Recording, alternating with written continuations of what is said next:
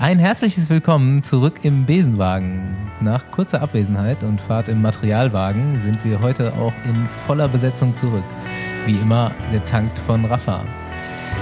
Ich bin Bastian Marx. Mein Name ist Paul Voss. Und ich bin Andi Stauf. Und heute haben wir den Max Walscheid noch dabei. Moin. Den wir eigentlich aus aktuellem Anlass letztes Mal schon dazu holen wollten. Das hat aber nicht ganz geklappt, erklären wir aber später noch. Andi, Erzähl uns doch erstmal ganz kurz, wo du in letzter Zeit so überall warst.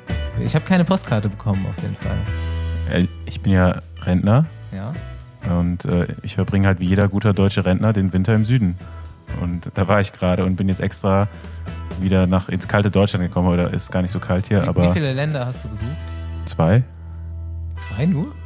Ja, Echt? nee, drei. Drei. Ja, siehst du, drei. wusste ich doch. Eins. Muss, muss eins mehr sein. Ja, Fossi ähm, hatte eine ganz schlimme Woche, hat er uns heute ähm, erzählt. Er ist nicht so gut drauf. Mal gucken, ob das sich das in der Folge vielleicht ein bisschen aufhält. Hat mehrere Platten gehabt, hat sich das Knie angehauen. Unser ähm, Ausflug nach München jetzt am Wochenende ist auch fast so ein bisschen in Gefahr. Fossi? Ne? Ja, nee, alles äh, nur halb so wild. Bin halt gestern gegen die Tür gelaufen mit dem Knie. Gegen so eine Metalltür, gegen eine Kante und ja, tut halt ein bisschen weh, ne? Äh, heute konnte ich kaum gehen, Radfahren äh, war auch nicht so geil. Aber dadurch, dass ich wieder Platten hatte, hat sich es eh erledigt gehabt und habe mich dann wieder ins Drive Now gesetzt und bin nach Hause gefahren, den zweiten Tag in Folge.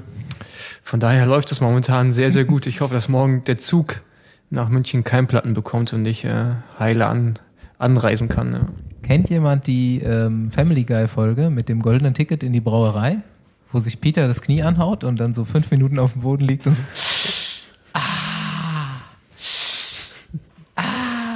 so, so ungefähr, so ungefähr wollte ich es auch machen.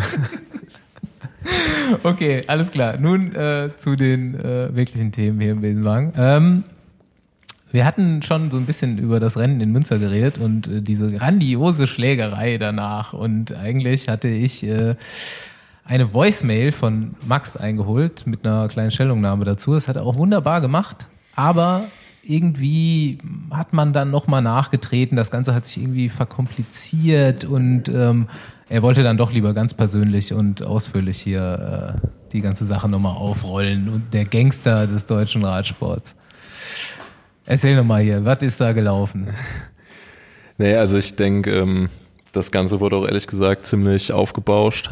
Ähm, solche Sachen passieren relativ selten im Radsport, äh, war eine kleine Auseinandersetzung, aber ähm, Im Endeffekt war es wahrscheinlich deshalb so interessant, weil es live im Fernsehen passiert ist. Und ähm, ja, da habe ich wahrscheinlich mehr Nachrichten für bekommen, als wenn ich das Rennen gewonnen hätte. Ja gut. Man ähm, muss mal von vornherein sagen, du bist schon so ein bisschen im Peloton bekannt dafür auch, relativ rabiat zu fahren teilweise, habe ich auf jeden Fall so gehört. Man muss aber dann auch sagen, ähm, definitiv in der Situation, jetzt nicht, dass du wann anders schuld gewesen wärst, aber was hat er eigentlich für ein Problem gehabt? Es war vollkommen nachvollziehbar im Fernsehen, absolut seine eigene Schuld, weil er irgendwo hinfährt, wo er nicht hinguckt und äh, da über dein Hinterrad stolpert, quasi der gute Seneschall. Florian Seneschall. Ähm, ja, also ich denke, dass, ähm, wie soll ich sagen, eine gewisse harte Fahrweise im Sprint dazugehört, aber immer eine faire und keine unfaire Fahrweise. Und äh, insofern denke ich, ähm, habe ich mir da jetzt auch nicht zu Schulden kommen lassen. Äh, vor allem in Münster habe ich selber auch nicht begriffen. Also ich war auch sehr überrascht, als er da auf mich zukam. Ähm, ja, ich denke, jeder hat das Video gesehen, wie er zu Fall gekommen ist und wahrscheinlich muss ich das dann auch gar nicht weiter noch groß erklären. Ähm, er hat sich umgedreht und dabei an meinem Hinterrad aufgehängt und ich habe es im Zielsprint selber gar nicht mehr groß mitbekommen. Ich meine, man ist ja auf den letzten Metern vorm Ziel wirklich komplett im Tunnelblick und äh, versucht nur noch möglichst schnell zur Ziellinie zu kommen und äh, ich wusste gar nicht, ob es zum Sturz gekommen ist oder nicht. Ich habe zwar klar eine Berührung gespürt, aber ich habe natürlich gehofft, dass alle auf dem Rad bleiben. Und ähm, als er dann vor laufender Kamera auf mich zukam, äh, wusste ich erstmal nicht, worum es ging. Ne? Ja, dann, äh, aber relativ schnell wusstest du Bescheid. Ja, das hat sich dann tatsächlich schnell geklärt. Ja. ähm, ja, also ähm, für denjenigen, der den äh, Max Walscheid nicht kennt, äh, wir sitzen hier mit einem Mann der Superlative. Erstmal äh, körpergrößenmäßig einer der größten im Feld. Ich glaube auch noch größer als äh, unser Freund Sieberg. 1,99 Meter Kilogramm ungefähr im besten Fall. Ähm, die Vuelta bin ich mit 89 jetzt gefahren, aber hat auch schon mal 92 plus. Also Andi nickt bisschen. anerkennt. Ja, kann ich so mitfühlen, so ein bisschen. Und Aber Andi, das ist ja für mich, nur, also für mich 10 ist das Zentimeter ja, kleiner bist. ja, und ich bin ja auch viel leichter gewesen als Profi. Also das, und ich weiß schon, wie schwer das, das war. Was Und, ist äh, äh, in guten, 85. nee, nee, nee, ich war schon viel leichter eigentlich. Also ich habe auch schon unter 80 Kilo gewogen und Okay. äh, eigentlich immer so 81, 82. das kann ich bezeugen. Zu der Zeit haben wir uns auch ungefähr kennengelernt. Da warst du echt dünn. Ja. Ähm, ja, und dann wird man natürlich doch eher entweder wirklich äh, Klassikerfahrer oder eben Typ Sprinter mit der äh, Statur. Ähm, Nochmal nur so ein bisschen für die, für die äh, Rekordbücher. Maximale Wattzahl, was hast du so getreten im Leben schon? Ähm, ja, es ist immer schwierig. Also ich habe schon deutlich über 2000 Watt getreten, aber Wie deutlich? ja, also mein absoluter Peak war 2200 und ein bisschen. Aber man muss auch sagen, das ist jetzt ein bisschen auch von der Messtechnik abhängig und es ist ein Peak von einer halben Sekunde vielleicht. Also da muss alles zusammenpassen. Ich habe das tatsächlich schon in dem Bereich öfters mal getreten, aber letztendlich ist das äh, irgendwie eine Zahl für die Galerie und Ja, mit, Ja, nicht. mit einem CW-Wert wie ein Fallschirm ist das Ja, dann halt genau. trotzdem. Zwar schnell, aber ja, so ja, also äh, keine Ahnung, so Zitate zu dir habe ich so im Kopf. Eigentlich muss man, äh, hätte man mehr Rennen gewinnen müssen mit so viel Watt so ungefähr, aber das hat man auch über Staufi gesagt zum Beispiel. Ist halt äh, erstens nicht alles und zweitens ähm, kommt es eben ja, gerade heutzutage, ne? Es werden mit viel weniger Watt eigentlich die Rennen gewonnen, teilweise, wo man sich fragt, wie klappt das eigentlich? Es liegt an den Socken. Ah, Nee, aber ich kann es tatsächlich auch aus eigener Erfahrung sagen, dass man auch äh, hochkarätig besetzte Rennen mit 14 oder 1500 Watt jetzt bei meiner Größe locker gewinnen kann und ähm, da kommt es dann viel mehr darauf an, äh, wie geschickt man positioniert ist und wie man dann die letzten 10 Sekunden fährt und der Peak, den erreichst du sowieso nur im Training. ist aber trotzdem geil. 2200 Watt. Ist nett auf dem Tacho zu sehen. Ja. Ähm, ja, lass uns doch mal so ein bisschen weiter vorne anfangen. Ähm, wo kommst du denn her und wo hast du so angefangen, Rad zu fahren? Ähm, ich bin gebürtig aus Neuwied und habe eigentlich mit dem Mountainbiken angefangen mit 16 ungefähr. Ähm, bin ich das erste Mountainbike-Rennen gefahren, aber wirklich auf einem absoluten Hobbyniveau ohne Lizenz. Und ähm, war da auch eigentlich nicht besonders erfolgreich.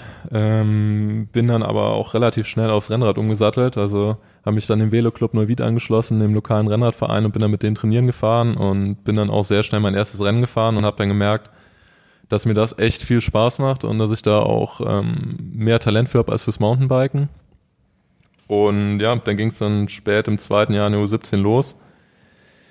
Ähm, bin dann die Junioren durchgefahren und ähm, dann ging es auch schon in die U23, also relativ spät angefangen. Ähm, ich habe äh, lange Leichtathletik gemacht, Mehrkampf und kam dann relativ grün hinter den Ohren dann zum Radsport. Doch ziemlich spät eigentlich, ne? Ich dachte immer, du hättest mal Triathlon gemacht. Nee, nee, nee. Also ich bin nie, nie Rad gefahren, beziehungsweise Rad nur, was weiß ich, am Wochenende mal zum Spaß, Trainingsergänzen, so zur Leichtathletik, aber nie ernsthaft, ne. Ja, aber ich, dann hat, war da, entweder verwechsel ich da was oder Jochen Hahn hat da irgendwas verwechselt. Als er mir zum ersten Mal von dir erzählt hat, dann hat er mir, glaube ich, gesagt, äh, er hätte da jemanden entdeckt, der hat mal Triathlon gemacht und der, der wäre super. Und da habe ich dich auch zum ersten Mal gesehen. Das war im Trainingslager auf Mallorca. Ich weiß nicht, ob du da- dich noch dran ja, ja, ja, erinnerst. stimmt, ich erinnere mich dran, ja. Da äh, hattest du so dein Gap hier sozusagen zwischen Quickstep und äh, MTN, glaube ich, oder? Das kann sein, ja. Oder ich war also irgendwann, wann, wann, ich weiß nicht mehr in welchem Jahr das war, aber auf Also jeden ich Fall. war auf jeden dann- Fall erstes Jahr U23, ja. Hm. Und ich weiß noch, dass du zu dem Zeitpunkt echt noch nicht so viel trainiert hattest, aber dann warst du nach zwei, drei Fahrten eigentlich wieder relativ fit. Es kann sein, ja. Also es war so, du kamst dann, kamst dann dahin und bist den ersten Tag mit uns vier Stunden gefahren. Da war noch ein anderer, wer war da noch? Jan van Poelfeld, sagt dir der noch was? Der war noch ja. Und ähm, nach den ersten vier Stunden war es relativ grau und danach zweimal weiter trainieren ging schon ziemlich, ziemlich gut vorwärts. Ähm, aber siehst du mal, wie sich das so äh, in den Erinnerungen filtert. Ne? Ich kann mich natürlich an die schlechten Tage nicht mehr erinnern, sondern nur an den Tag, wo es mir ein bisschen besser ging, wo ich dann auch mal den Max so ein bisschen getestet habe, ob er denn wirklich so viel treten kann, wie Jochen das versprochen hat. Und das äh, konntest du damals schon. Also das ist mir so in Erinnerung geblieben. Ja, Sprint war immer gut, aber der Weg zum Sprint, der ist lang. Ja, also die erste Geschichte, die ich rausgefunden habe, ich habe mal so ein bisschen recherchiert bei äh, noch aktuellen Fahrern. Ähm, und das erste, was dem einfiel, war, dass du die deutsche Meisterschaft, das war U23, glaube ich, ne? Ja. Mit einem 500 Meter Sprint gewonnen hast. Ähm, ich glaube gegen Phil Bauhaus damals, kann das sein? Ja, genau, da hatten wir, ich glaube, zwei oder drei Jahre in Folge haben wir immer äh, einen Doppelsieg geholt mit Stelting, ja. Ja, genau, da wart ihr nämlich im selben Team und ähm, es hieß, glaube ich, so, es sollte eigentlich für Bauhaus gefahren werden oder so, in irgendeiner Weise. Und dann hast du super früh angetreten und das dann bis zum Ende durchgezogen und keiner kam mehr vorbei. ja also kannst du nicht nur kurz und viel und äh, sondern auch länger viel. Ja, also das war genau genommen damals komplett die Teamtaktik. Und zwar ähm, waren wir da ja mit Stölting eigentlich das dominierende U23-Team und äh, Phil war auch äh, klar gesetzt als unser Mann für den Sprint. Ähm, Nils sollte Phil da anfahren und äh, Jochen hat mir die Aufgabe gegeben, bei 400 Meter so eine Art Attacke zu setzen. Und hat dann auch zu mir gesagt, wenn du schaffst, dann darfst du durchziehen. Und ähm, dann habe ich damals bei Cottbus, Görlitz Cottbus genau beim 400 Meter Schild angetreten und ich war ehrlich gesagt selber auch ein bisschen überrascht, dass es bis äh, zur Ziellinie gereicht hat, aber so gemessen am Alter und was ich damals konnte, war das, glaube ich, echt so mein bester Sprint bis heute. Und ähm, ja, das war mein, war echt ein schöner, schöner Erfolg. Also es ist natürlich kein Profirennen, aber äh, hat mir damals echt viel bedeutet, ja. Vielleicht hast du es zu sehr verinnerlicht, diesen 400 Meter Sprint, weil den hast du bei den Profis schon öfter mal wiederholt, aber der ist nicht so erfolgreich Ja, ja, ausgegangen, ja. leider. Ja, vielleicht äh, muss ich das besser teilen. Ähm, ja, dafür bist du eigentlich schon bekannt, eigentlich, für lange Sprints, aber ja, auch für schlechtes Timing schon fast, ne? Also kann man ja jetzt nicht immer so, so sagen, aber dadurch bist du auch schon öfter mal so in Erscheinung getreten, wo alle dachten so, okay, jetzt Walscheid gewinnt, Walscheid gewinnt und am Ende wird's dann, kam dann doch noch ein paar vorbei. Aber ähm, ja, dieser Sprint bei der U23-Meisterschaft, der ist echt schon legendär, so zumindest mal aus in, bei den Fahrern in deiner Generation, das haben wir jetzt schon öfter mal gehört, äh, dass dann einer aus dem Jahrgang ja noch von diesem Sprint erzählt hat irgendwie, ne? Ob es jetzt äh, der Ni- Nils war, der davon erzählt hat, Bauers hat mir das schon im Training erzählt und äh, ich war, war damals Ackermann auch schon mit dabei oder Ja, ich glaube, der ist Vierter geworden. Ich bin mir jetzt Genau, nicht ganz ja. sicher, aber der hatte auch schon war von erzählt. okay. Wo bist du denn in Junioren gefahren? Ähm, ja, also da bin ich für den Velo-Club gefahren und ähm, für das Rad Koblenz. War ein ganz kleiner Verein, aber dem Trainer bin ich bis heute sehr, sehr verbunden, dem Christopher Gutte. Und ähm, habe da zusammen Radsport betrieben mit meinem besten Freund zu den Zeiten, mit dem Gerold Henrichsen.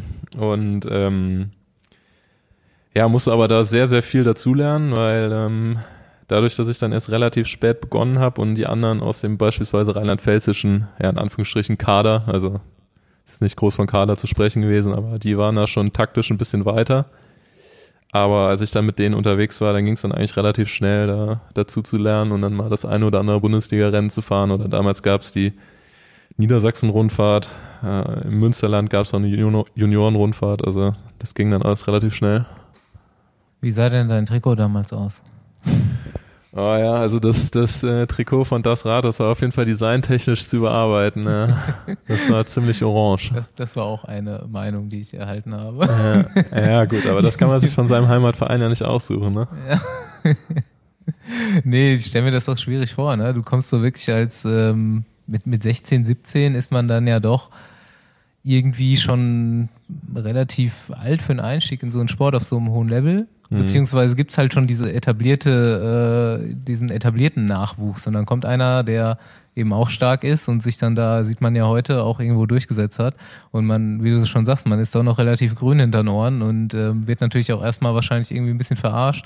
Beziehungsweise, wenn ich das so höre, dann so, ja, lustiges Trikot an und vielleicht auch lustige Brille auf. So, so wurde man dann halt damals wahrscheinlich wahrgenommen. Da ist dieser neue und äh, Ja, also ich kann mich noch dran erinnern, ähm, im ersten Jahr Junioren bin ich bei den Landesverbandsmeisterschaften Zweiter geworden hinter Tobias Knaub und ähm, zu dem Zeitpunkt hatte ich noch unrasierte Beine, also äh, oh mein da gab es noch einige Missstände. Ja, jetzt wo wir den äh, Max schon mit dabei haben, dann dachten wir, nehmen wir ihn einfach mit auf in äh, die Tops und Flops der Saison. Tops und Flops. Rops und Tops. Da muss ich immer dran denken. Das äh, irritiert mich so ein bisschen. Ja, die, äh, die wir uns so verinnerlicht haben oder die uns in Erinnerung geblieben sind aus dem, aus dem Jahr, jetzt da die Straßensaison zumindest mal vorbei ist. Und ähm, ja, Vielleicht äh, fängt dann unser Gast auch direkt an. Was war so, vielleicht machst du es dann so dein persönlicher, persönliches Highlight, dein Top-Moment der Saison?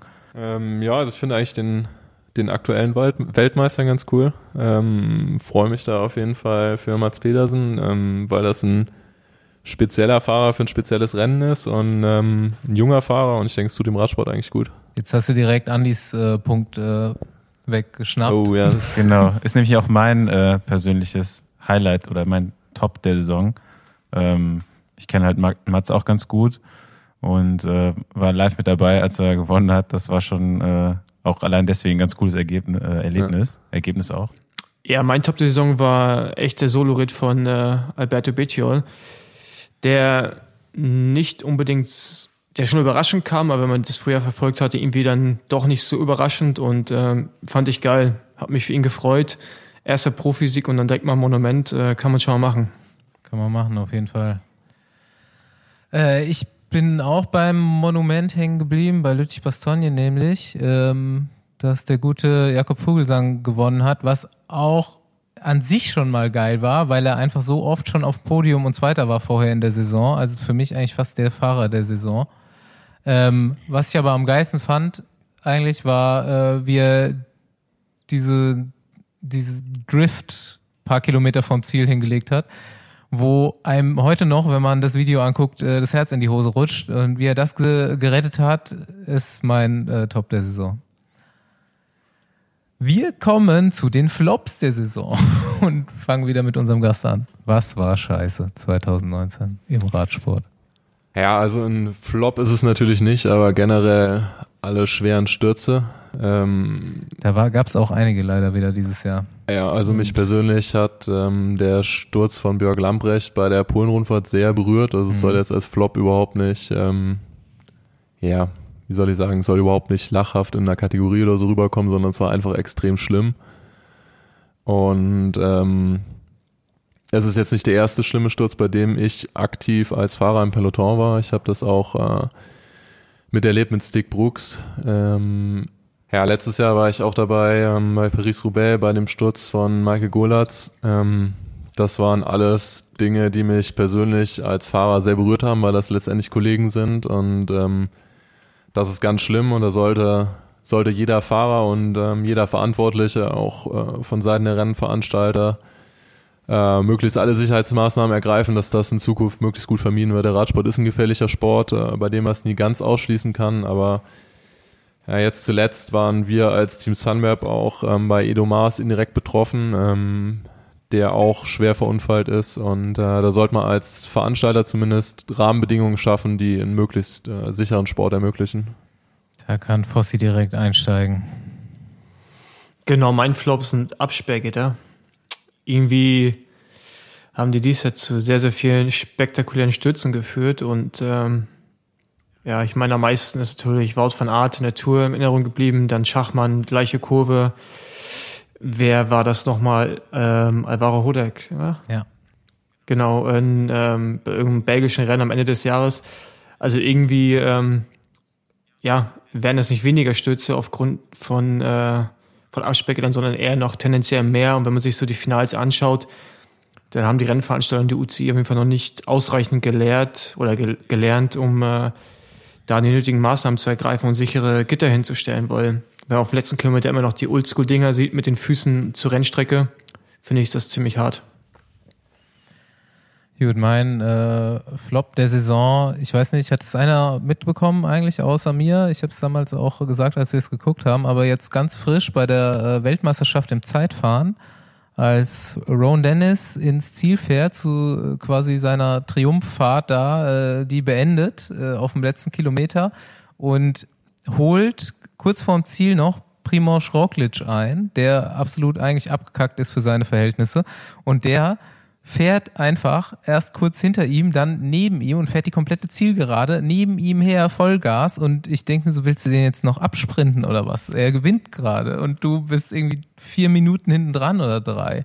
Und dann so 50 Meter vom Ziel oder 20 Meter vom Ziel merkt das dann doch, dass es eigentlich scheiße ist, was er da gerade macht, nimmt so ein bisschen raus. Das war auf jeden Fall eine super strange Aktion und mein Flop der Saison. Ja, fand ich auch richtig scheiße, die Aktion. Äh, hab mich da auch gefragt, wusste er nicht, worum es da gerade geht oder was hat er überhaupt da gemacht? Der ist ja auch die Strecke, Also sein, sein Rennen war ja so, als ob er die Strecke sich vorher einfach nicht angeguckt hat. Der ist die Kurven ja gefahren, also hat er in jeder Kurve, glaube ich, 20 Sekunden verloren. Äh, ganz, ganz komisches Rennen für ihn. Ähm, mein mein äh, Flop war dann auch bei den Weltmeisterschaften wieder. Und zwar äh, Van der Poel, was der da gemacht hat. Äh, weiß er, glaube ich, selber auch nicht so genau. Und ähm, hätte ich mir ja schon gewünscht, dass der da irgendwie mit, mit zum Zielstrich fährt so äh, und nicht so von wirklich innerhalb von zehn Metern komplett stehen bleibt und gar nicht mehr klargekommen ist auf sein Leben. Ähm, ich würde auch echt gerne mal wissen, was da so genau passiert ist, weil das muss ja schon so irgendwie so ein Hungerast oder so, Das aber so so, so, so sein, schnell. Äh, vielleicht war es doch irgendwie so so ein mentaler Breakdown auch irgendwie. Ähm, weil normalerweise Ja, geht das nicht, es ist so eher ein bisschen schleichend und dann ist irgendwann der Ofen aus, aber so wirklich so, vorher hat er noch richtig die ganze Zielgerade raufgeführt und auf einmal ging gar nichts mehr. Ähm, ja, gut, die Wetterumstände waren auch extrem, aber sowas habe ich echt vorher noch nie gesehen, auch in, in aus einer Spitzengruppe heraus zumindest nicht. Ne? Also, Max, hat man da Ja, man, bei ihm darf man nicht vergessen, hat die letzten, bevor er jetzt Weltmeister im Cross wurde, zwei Jahre zuvor, war er immer, hat der haushohe Favorit gegenüber Wout van Aert und hatte eigentlich bei der WM immer, ja, versagt ist jetzt das falsche Wort, aber wurde halt immer wieder geschlagen unter Drucksituation. Und ja, das war schon krass. Ist mir jetzt so auch nicht irgendwo in Erinnerung geblieben, dass ich das schon mal gesehen hätte, so in der Art. Ja. Max, hat man da im Profi-Peloton oder unter Kollegen äh, mal irgendwas gehört, irgendeine Stellungnahme dazu? Weil eigentlich kam ja nicht mehr wirklich was an die Öffentlichkeit, dass da immer jemand oder Mathieu auch selber dazu was gesagt hätte.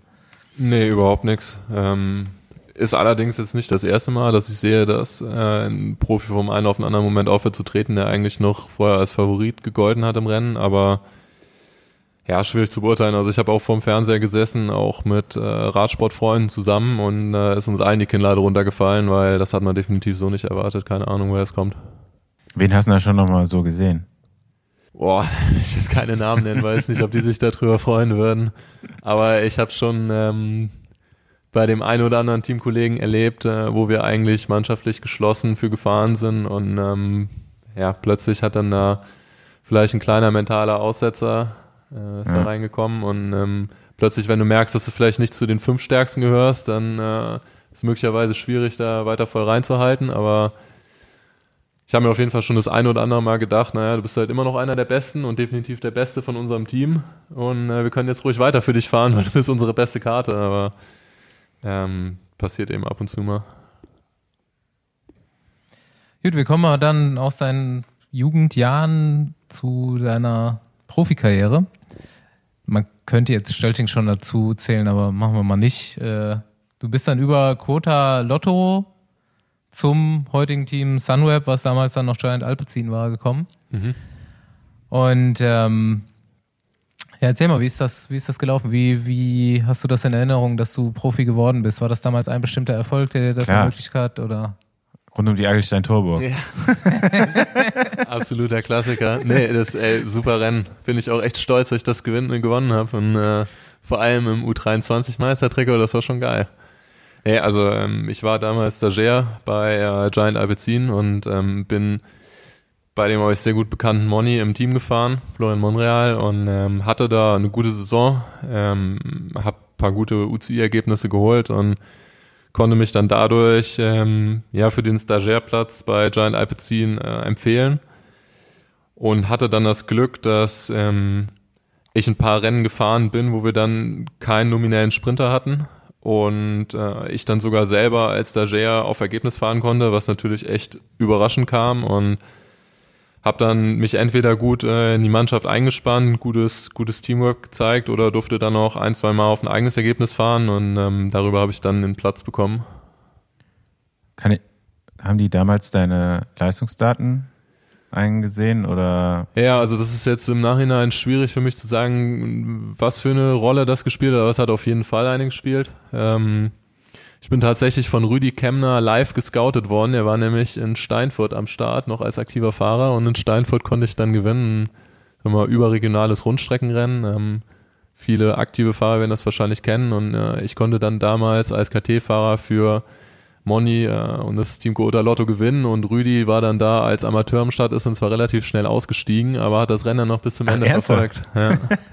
Sehr geil, die Geschichte Ja. habe ich auch noch nie gehört. Äh, und ähm, ja, der, der fand meine Fahrweise da gut. Da gab es auch zwischendurch einmal eine sehr, sehr riskante Aktion, wo ein Holländer in einer völlig unnötigen ähm, Rennsituation das halbe Feld da fast zum Sturz gebracht hat. Und ähm, auch meine halbe Mannschaft äh, hat dann daraufhin attackierend alleine rausgefahren und dann bin ich ihm dann hinterhergefahren, habe ihn zurückgeholt und äh, habe zu ihm gesagt, dass ich das jetzt nicht in Ordnung fand und dass er da gerade meine ganzen Teamkollegen und das restliche Feld gefährdet hat und das fand Rüdi sehr gut und ähm, ja, ich glaube, deshalb ist er dann auch äh, geblieben und wollte gucken, wie das Rennen ausgeht. Und dann hatte ich Glück, dass ich es gewonnen habe oder es lief einfach gut für mich. Und ja, dann hat sich das alles ganz gut ergeben. Und Gi- Giant Alpecin war damals auch meine absolute Traummannschaft. Ich habe da die Entwicklung von äh, Marcel Kittel, John Degenkolb verfolgt. Ähm, fand das super auch äh, mit Nikias Arndt, dass die verschiedene äh, endschnelle deutsche Fahrer zu wirklich guten Fahrern ausgebildet haben. Und deshalb wollte ich da unbedingt hin. Und ähm, dann ist so eins zum anderen gekommen und insgesamt war es dann äh,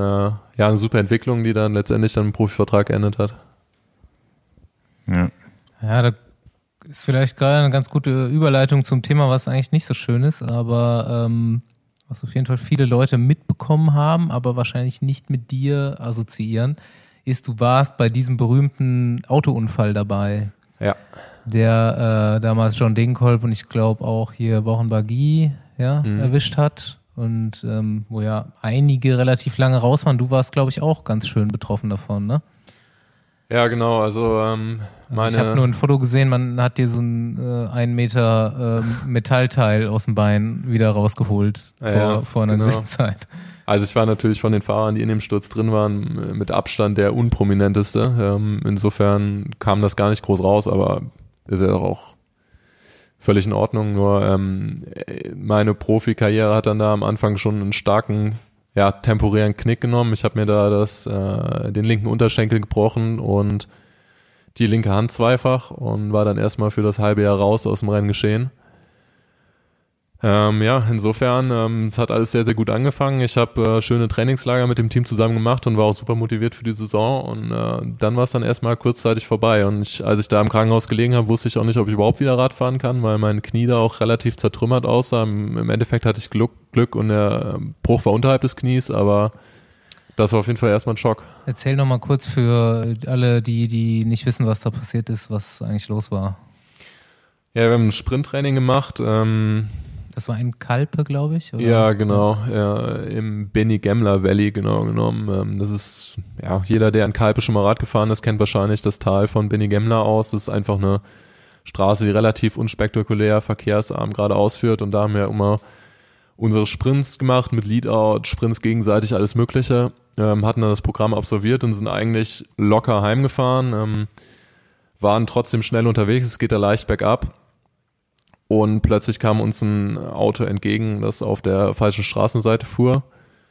Ähm, wir waren mit sieben Mann unterwegs, ähm, drei Zweierpärchen und hinten dran äh, noch Sören Grau Andersen. Und ähm, ich habe es gar nicht so kommen gesehen, beziehungsweise es ging so schnell, dass man auch überhaupt nicht mehr reagieren konnte. Das Auto ist letztendlich immer weiter auf unsere Vorbahn rübergezogen. Ich dachte im ersten Moment, äh, der Fahrer wird aufs Handy gucken oder wird demnächst wieder rüberziehen. Das war nämlich noch nicht ganz auf unserer Fahrbahn, ist dann aber leider komplett in unsere Gruppe reingefahren und hat dann im Prinzip alle Fahrer außer Sören abgeräumt. Der hat das dann irgendwie kommen sehen äh, und ist links ums Auto rumgefahren. Wir sind rechts in den Graben, beziehungsweise sind dann vom Auto getroffen worden. Und ähm, ja, das war echt eine der schlimmsten Situationen, die ich bisher erlebt habe, ähm, weil Dege da auch bewusstlos war und wir haben halt alle echt relativ heftig geblutet, beziehungsweise eine mehr, der andere weniger. Chet Hager hat auch eine sehr schlimme Fleischwunde am Hals gehabt und ähm, das waren dann zwei von meinen Teamkollegen, wo ich in dem Moment nicht ganz wusste, ja, ja was da Sache ist und ehrlich gesagt Überleben auch, die den Tag. Ja. genau, ja, wie, wie gefährlich ist das jetzt und muss ich jetzt Angst haben, dass die überhaupt nochmal ansprechbar sind und ähm, ja, ich habe dann da am Graben gelegen und das Auto hat noch einen Moment gebraucht, bis es wieder, bis es wieder da war. Die waren äh, ein, zwei Minuten hinter uns, die haben noch die Hütchen abgeräumt vom Sprinttraining. Und ich habe dann mein Handy rausgekramt und habe dann äh, stotternd den Notruf angerufen. Ja, dann sind wir dann äh, Stück für Stück abgeholt worden und ähm, das hat erstmal relativ lang gedauert, bis überhaupt Klarheit bestand, wer was hat und wie gefährlich das ist. Und das war schon ein absoluter Horror auch mit so Familie und Freundinnen, die das dann von zu Hause verfolgen und dann ähm, ja, vom Team benachrichtigt werden. Max liegt im Krankenhaus, äh, ist zwar jetzt alles erstmal stabil, aber so genau können wir es noch nicht sagen. Ja, ist schon eine Weile her, aber ich habe das noch ganz gut in Erinnerung eigentlich, dass es auch relativ schnell irgendwo in den Medien war, dass was passiert ist und dass das auch echt äh, nicht gerade glimpflich abgelaufen ist, aber man wusste dann, man wusste, wer dabei war, aber man wusste eigentlich nicht, was passiert ist. Hat das ähm, irgendwas in dir verändert? Also was das Training angeht, wie du beim Training auf den Verkehr achtest oder vielleicht auch wie das Team Sunweb jetzt irgendwie das Training gestaltet im Trainingslager? Ähm, ja, also Team Sunweb intern hat das auf jeden Fall dafür dazu geführt, dass wir ähm, noch mehr evaluiert haben, wo man wie trainieren kann. Also es gibt ja im Prinzip zwei Sachen, die schwierig sind im Training zu simulieren, das Sprinttraining und das Zeitfahrtraining. Ähm, beim Sprinttraining einfach in den wenigen Sekunden, in denen man da voll am Anschlag ist, da hat man den Verkehr nicht komplett im Blick. Äh, insofern muss man sich da echt eine Stelle raussuchen, die wirklich ruhig ist. Und dann im Zeitfahrtraining, gerade mit dem Führungswechsel, wenn man vorne aus der Führung rausfährt, äh, da ist man teilweise schon echt extrem am Limit ähm, und kann nicht gleichzeitig zurückgucken, ob von hinten ein Auto kommt. Insofern sind wir da auch immer gut abgeschirmt von Begleitwagen, die hinten dran fahren, aber äh, nichtsdestotrotz muss man da echt aufpassen und ähm, da haben wir schon immer versucht, wirklich die ruhigsten Straßen rauszusuchen und ähm, bei mir persönlich, klar, im Training habe ich dann schon äh, aufgepasst, aber der Effekt, der legt sich auch ehrlich gesagt relativ schnell wieder. Nur ist es eher eine, eine generelle Einstellungssache, dass man eigentlich nie weiß, wie lange man was machen kann. Also ich habe damals natürlich gedacht, okay, jetzt beginnt erstmal meine Profikarriere und ähm, super trainiert, das wird ein super Jahr, habe total gutes Feedback von meinen Teamkollegen und von der Teamleitung so in den Trainingslagern bekommen, hatte echt Bock auf die Saison. Und ähm, dann war es dann plötzlich ganz schnell mal zumindest unterbrochen und ich dachte, es wäre auch schon vorbei. Und ähm, das hat mir echt gezeigt, dass man ja, sich in jedem Moment eigentlich darüber freuen sollte, was man macht. Und das klingt abgetroschen, aber das ist halt echt so, dass ähm, man in manchen Dingen auch gar nicht so weit äh, vorweg planen sollte, sondern einfach mal den aktuellen Moment genießt, weil äh, es ist definitiv nicht selbstverständlich. Wort zum Sonntag. Ja, ja aber es ist auf jeden Fall super äh, interessant, auch mal was darüber zu hören. Ich meine, es ist auch irgendwie ein Einblick in so einen Rennfahreralltag irgendwo. Das ist natürlich nicht alltäglich, aber es passiert. Und ähm, es wurden in den letzten Jahren auch einfach öfters mal Profis, ähm, jetzt hier zum Beispiel Michele Scarponi, du bist ja, einfach jeden ja, Tag ja. im Straßenverkehr unterwegs, du bist dem ausgesetzt, was die Autofahrer mit dir machen. Die tun zwar immer so, als würdest du sie vergewaltigen, aber ähm, es ist halt einfach dann, wenn es andersrum ist, äh, bist du einfach der Leidtragende und nie andersrum. Und ähm, ja, das war dann ein prominenter Vorfall und man hat dann ja auch nie mehr was dazu gehört. Und ich glaube, wenn wir jetzt da John Degenkolb dazu befragen, er hat da auch eine relativ lange Geschichte dazu zu erzählen.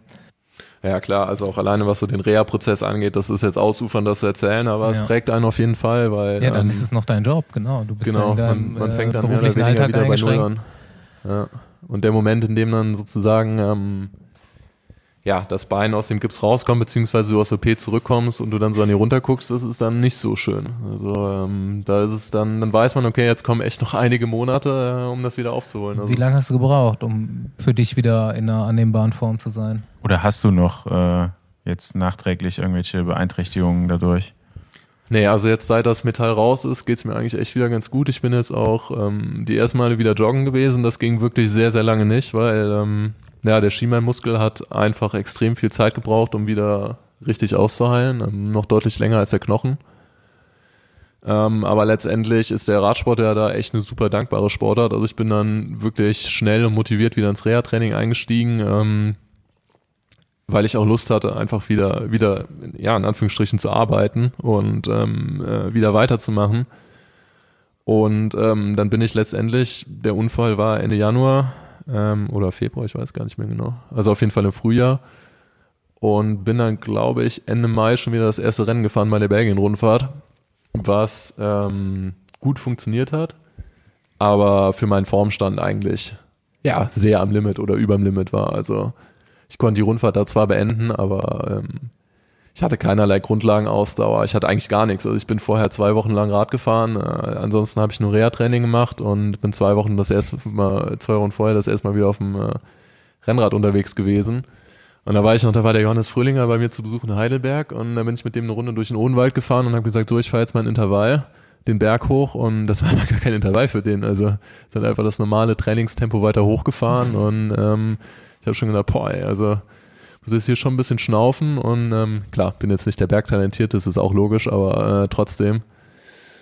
Ähm, ja, das war dann schon relativ hart bei der Belgien-Rundfahrt und eigentlich ging es dann echt schnell. Also ich bin dann ähm, einen Monat später Zweiter bei der Deutschen Meisterschaft geworden und ähm, habe mich dann auch selber überrascht. Also es war dann zugegebenermaßen auch ein flaches Rennen. Also da muss man jetzt vor dem Zielsprint nicht besonders viel ähm, investieren.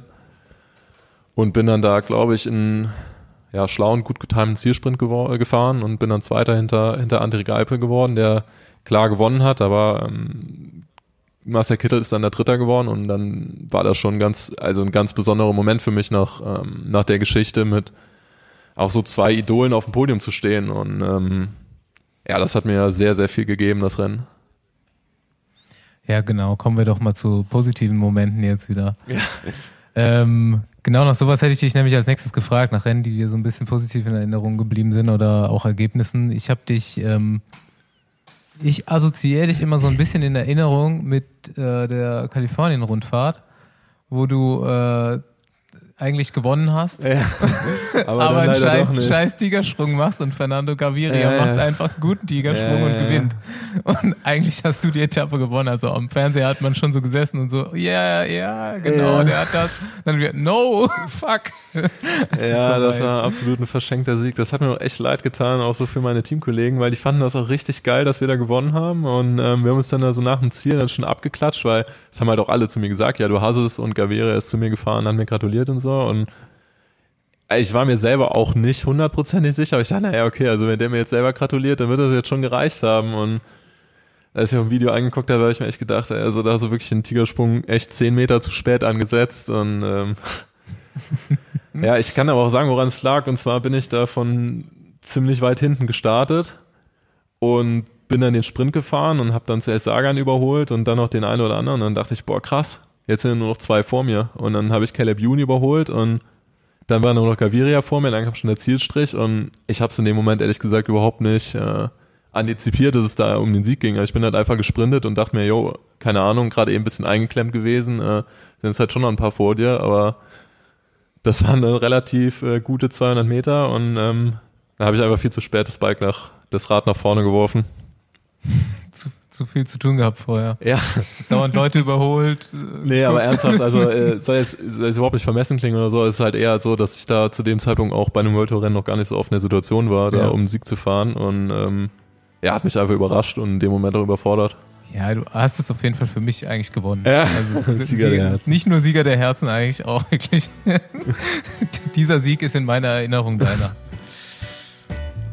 Ja, Andi, sag wieder äh, Fanfragen an.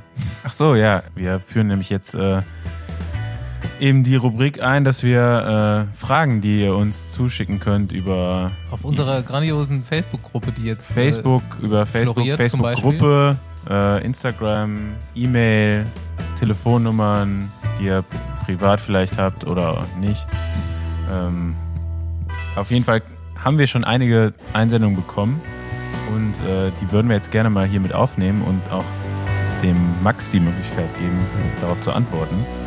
Wir, wir, machen nicht alle. Also wir haben schon so, weiß ich nicht, sieben, acht aufgeschrieben oder vielleicht auch mehr. Wir widmen uns heute mal dreien und versuchen das jetzt jedes Mal so ein bisschen zu machen. Wahrscheinlich vergessen wir es so, wie wir sind. Ähm, Frage Nummer eins, und die ist super heute mit dir, Max, ist nämlich nach ähm, Kurbellängen. Wie wichtig ist die Kurbellänge und dann vielleicht auch so ein bisschen auf den Einsatzzweck wird noch gefragt. Straße, Bahn, Gelände. Bei Bahn kann Fossi wieder was sagen, bei Gelände auch. Und bei Körpergröße können nämlich Max und ich was sagen. Und wir haben das gerade schon, oder ich habe das gerade schon durchgerechnet. Ähm, ich würde auch in meinem Beruf als Bikefitter jedem, der kleiner ist, auf jeden Fall immer empfehlen, eine sehr kurze Kurbel zu fahren. Denn wenn du, ich würde mal sagen, ab Meter 75 nach unten profitierst du extrem davon. Also ich bin vor kurzem erst vor ein paar Monaten auf eine 165er gewechselt und es ist wirklich ein neues Fahrgefühl. Es ist wirklich unfassbar gut. Und vor kurzem war meine SRM-Kurbel, musste zum Service und dann musste ich eine 172,5er fahren. Ich konnte fast nicht mehr Fahrrad fahren da drauf. Das hat sich angefühlt, als, als wäre es, ich könnte es nicht mehr machen, so ungefähr. Ich habe direkt Muskelkater bekommen und es war echt total, äh, total stranges Gefühl und richtig langsam auch und anstrengend. Und ähm, ich kann mal so ein bisschen erklären, warum das so ist, zumindest einen Ansatz dafür liefern, denn Max und ich haben gerade mal unsere Beinlängen verglichen. Max hat vom Pedal zum Sattel eine Sitzhöhe von 105,7, 1,5,7 Meter. Und ich habe 85,5 Zentimeter. Und wenn man das mal so nimmt und miteinander vergleicht, dann sieht man, Max sitzt 20 Prozent, hat 20 Prozent längere Beine als ich. Und ähm, wenn man jetzt den Kurbelkreis vergleicht, den wir beide bedienen, dann hat Max mit einer 175er Kurbel 35 Zentimeter und ich mit einer 165er Kurbel 33 Zentimeter. Und das sind eben nur noch 6 Prozent Unterschied. Also muss ich diese restlichen 14 Prozent, vielleicht ist die Rechnung auch zu äh, billig angelegt und man berichtigt mich, aber eben mehr bewegen. Ich muss meine Beine mehr auseinander bewegen und immer wenn man Muskeln mehr aus ihrer Mitte heraus bewegt, wird es anstrengender für Muskeln. Beziehungsweise muss ich halt auch mehr Weg mit dem Muskel zurücklegen, um die Kurbel zu drehen. Und da ist irgendwo der Hund begraben, warum es schon sehr sinnvoll ist, über eine Kurbellänge nachzudenken. Allerdings sage ich halt auch, für so einen großen Fahrer eigentlich nicht. Denn die Prozente unterscheiden sich dann äh, sehr, sehr wenig. Max, was sind deine Erfahrungen zu Kurbellängen? Geht eigentlich immer von alleine, wenn du groß bist. Musst du dich gar nicht Ja, anstrengen ja, genau. beim Fahrradfahren. Läuft von alleine. Oh, also ich muss ehrlich sagen, dass ich biomechanisch da keine große Ahnung von habe. Ähm, ich bin einfach immer eine 175er Kurbel gefahren und ähm, habe da jetzt auch gar keine großen Erfahrungen zu anderen Kurbeln. Doch, ich fahre, ähm, ich habe einen, einen Fixie zu Hause und äh, da fahre ich tatsächlich eine 167,5er Kurbel, die aber einfach nur den Grund hat, dass ich äh, an der Kurve mit dem Pedal nicht aufsetze. Die kannst du aber auch fahren und kannst auch schnell damit fahren. Ja, genau. Also ähm, das habe ich auch schon ausprobiert, dass man definitiv damit auch äh, gut sprinten kann Ja. und auch äh, schnell mitfahren kann, aber es, es fühlt sich auch anders an. Aber es ist jetzt für mich, ehrlich gesagt, vielleicht ist es auch relativ kein so großer Unterschied wie bei dir, aber für mich war es jetzt ehrlich gesagt nicht so der absolute Hammerunterschied und ich Ja. muss auch dabei generell sagen, das ist ähnlich wie bei ovalen Kettenblättern. Bisher hat sich das ja einfach noch nicht so in der Masse durchgesetzt und deshalb würde ich auch einfach mal davon ausgehen, ohne dass ich es persönlich besser weiß, dass es ähm, auch nicht unbedingt notwendig ist, als großer Fahrer dann, äh, was weiß ich, 180er Kurbel zu fahren. Vor allem, weil ich ja dann auch, gut, an einem World Tour Rennen ist es jetzt nicht so wichtig wie in einem Kriterium, aber man setzt auch einfach weniger auf. Kurbeln haben, glaube ich, oder Kurbellängen haben verschiedene dann doch Nachteile eben auch so kurze Kurbellängen, nämlich Aber ist ja gerade der Trend, ne? So ein bisschen. Ja, ja, aber zum Beispiel jetzt kann. Fossi was dazu sagen, auf der Bahn, wenn ich jetzt zum Beispiel in so einem Bahnvierer von null starten muss, ist es, glaube ich, einfacher mit so einem großen Gang, das mit einer relativ langen Kurbel in Gang zu bekommen. Dann hast du nämlich einen besseren Hebel, um eben, oder auch beim Mountainbike, wenn du über so einen dicken Felsen mal drüber musst, mit sehr wenig Frequenz das erstmal in Gang zu bekommen. Ja, bin ich bei dir. Also, ähm, ja, auch wenn wir kurze Kurbeln fahren, heißt das nicht, dass es unbedingt äh, das Richtige ist, aber da bin ich auch der Auffassung, dass der eher eine 175er, ähm, ich bin auch der Meinung, dass die meisten das fahren, im Vierer schon Sinn macht mit den immer größer werdenden Gängen. Ich meine, 60er oder 62er Kettenblatt muss auch mal einen Schwung kriegen von Ja. null. Und es wird halt mit einer kurzen Kurbel definitiv äh, schwieriger. Aber in Massenwettbewerben macht eine kurze Kurbel auf der Bahn wiederum auch Sinn, weil du halt 120, 130er Trittfrequenzen hast und das ist dann schon einfacher zu erreichen mit einer kurzen Kurbel. Ja, ich weiß nämlich zum Beispiel, dass äh, Sam Bennett eine extrem kurze Kurbel fährt und auch ein relativ großes Kettenblatt. Also der fährt ein 55er Ja. Kettenblatt mit einer, ich bin mir jetzt nicht sicher, aber 170. 100, ja, 170er Kurbel.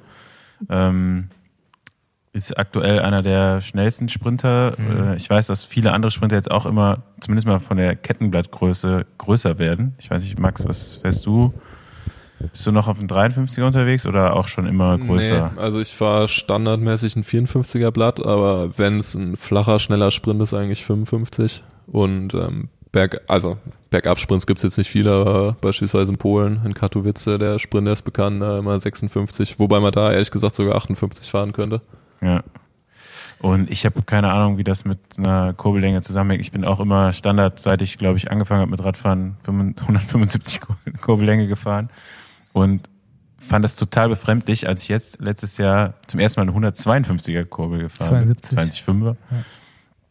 Ja. Äh, das habe ich schon direkt gemerkt. Also, Aber da hast du auch noch ein 52er Blatt drauf, ne? ja, aber trotzdem, das merkst du auch Sein Juniorenrad nochmal rausgeholt. der Kurbellänge. Äh, aber vielleicht bin ich auch ein bisschen Es empfindlicher. ist ein großes Thema auf jeden Fall. Das hat dann so, im Zeitfahren kann man wieder sagen, die, die kürzere Kurbel bietet dann weniger Angriffsfläche für den Wind, weil der Kreis nicht so groß ist, den du beschreitest. ah, ja. Na gut, aber da ist ja eher die Position, Ja, auf mit jeden der Fall, du viel mehr genau. Spiel hast, als wirklich die Angriffsfläche. Genau. Und ähm, dann gibt's ja noch so die Ansätze, wie ich habe das letztens schon mal angeschnitten auf diesem Blog von Michele Ferrari, wo er schreibt, dass äh, Nibali in der dritten Woche einer Rundfahrt in der Kurbellänge äh, eine Stufe kleiner geht, weil es ja schon, es ist auf jeden Fall erwiesenermaßen effizienter, eben die Beine, die Muskeln nicht so weit zu bewegen.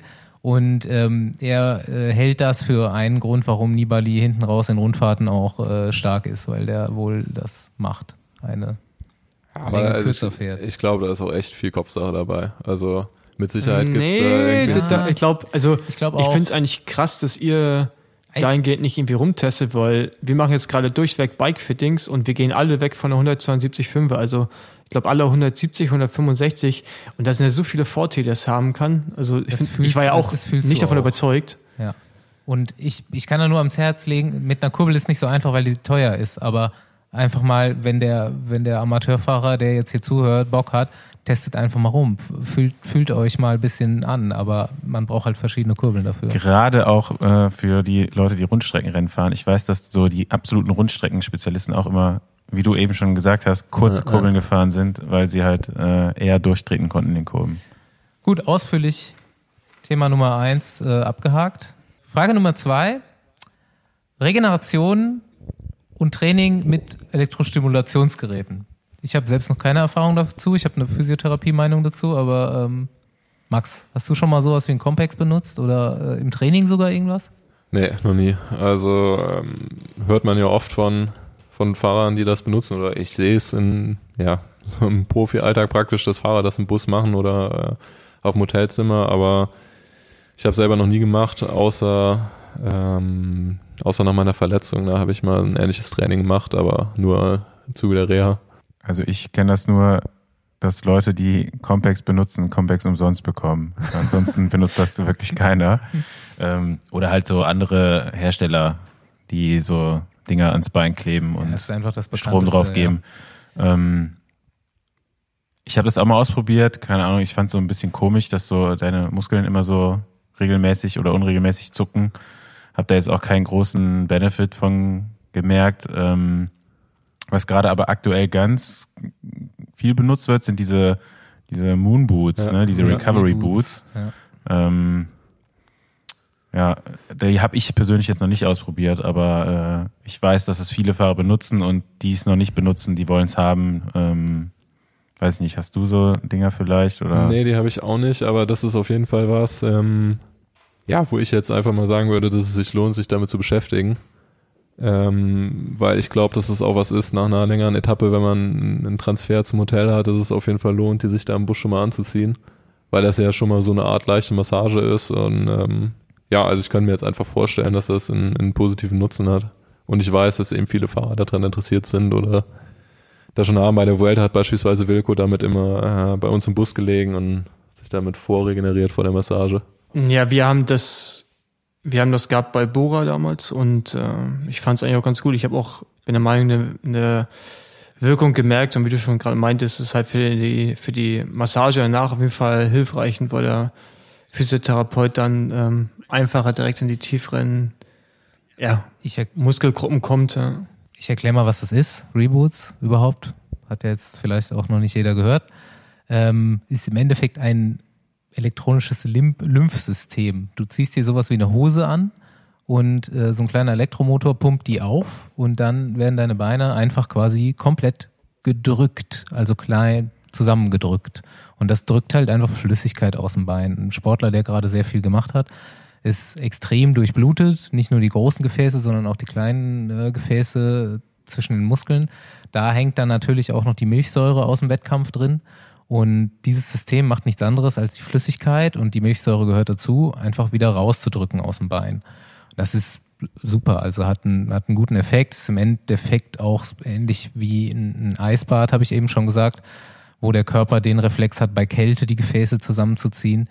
Ähm, es macht die Beine wieder leichter. Es drückt Flüssigkeit raus, drückt Säure mit raus und ähm, bewegt die Säure halt auch. Deswegen wird es dann bei der Massage nochmal einfacher, es abzutransportieren.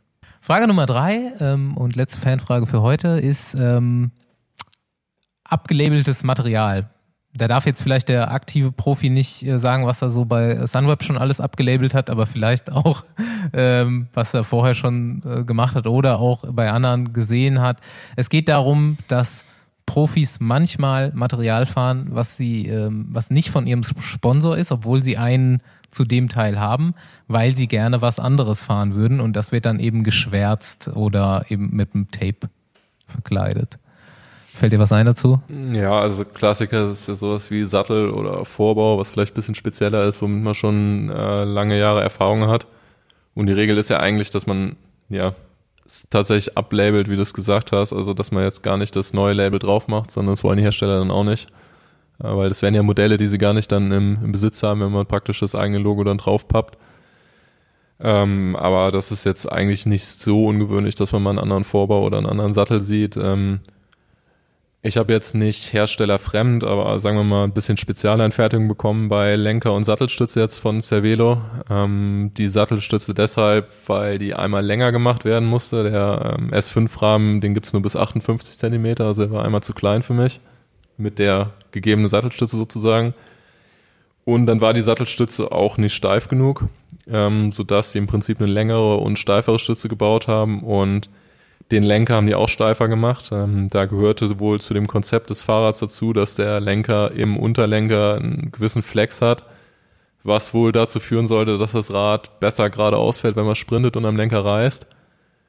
Ähm, ja, muss ich ehrlich sagen, hat sich mir jetzt nicht so ganz erschlossen, das Konzept. Ähm, und da war ich auch sehr dankbar, dass das Team da oder dass der Hersteller da ähm, auf die Fahrer äh, Gehörfeedback haben wollte und dann einfach ein Lenker gebaut hat und mehr Carbon in der Krümmung, sodass er steifer war. Jungs, habt ihr sowas erlebt in euren Karrieren? Spezialanfertigung oder was? Nee, abgelabeltes Material. Bist du mal oder irgendwelche Kollegen von dir irgendwas gefahren, was sponsorfremd war? Illeg illegalerweise? Ja, also auch ähm, soweit, dass es da richtig Stress gab, teamintern oder auch die Sponsoren ge äh, gedroht haben mit Klagen. Aber ja, ähm, gerade so bei Zeitfahrmaterial äh, ist das halt oftmals einfach ein Problem, wenn du Laufräder hast, die vielleicht nicht dementsprechend gut sind, du aber guten Zeitfahrer hast, dann ähm, Zero und Dennis kann das schon mal zur Komplikation kommen, auch wenn es sich das Ausmaß annimmt wie bei Dennis. Ich glaube, Reifen sind auch ganz gern gesehen mit einem schwarzen Edding. Ja, also ich habe auf jeden Fall schon echt viele Lightweight-Scheiben gesehen, die äh, dann Shimano-Sticker oder ähnliches hatten. Das ist auf jeden Fall beliebt im Zeitfahren ja, durch die äh, von jedem geliebte Folge mit Andreas Klier haben wir ja auch ein bisschen erfahren, dass äh, da wirklich mittlerweile schon auf so Details geachtet wird wie Rennanzug, ähm, Aerosocken, Aerobrillen und äh, was nicht noch mittlerweile alles gibt.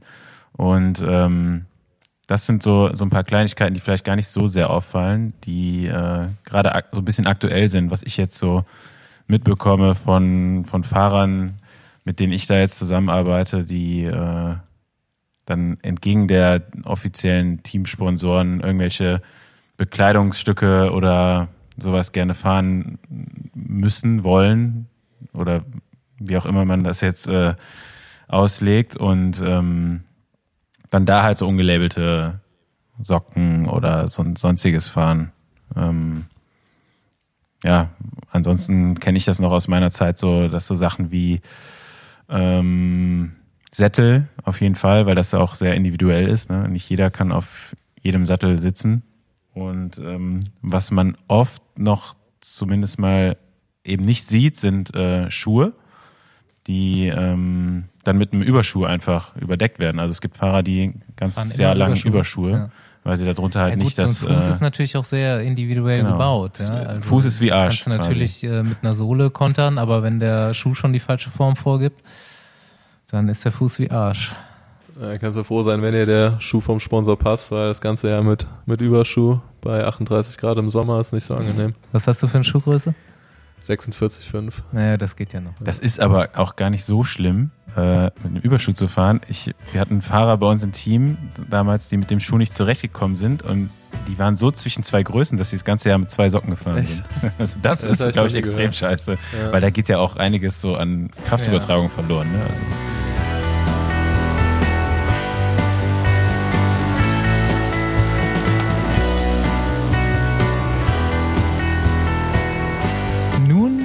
kommen wir äh, zu einem der längsten Cliffhanger der Geschichte.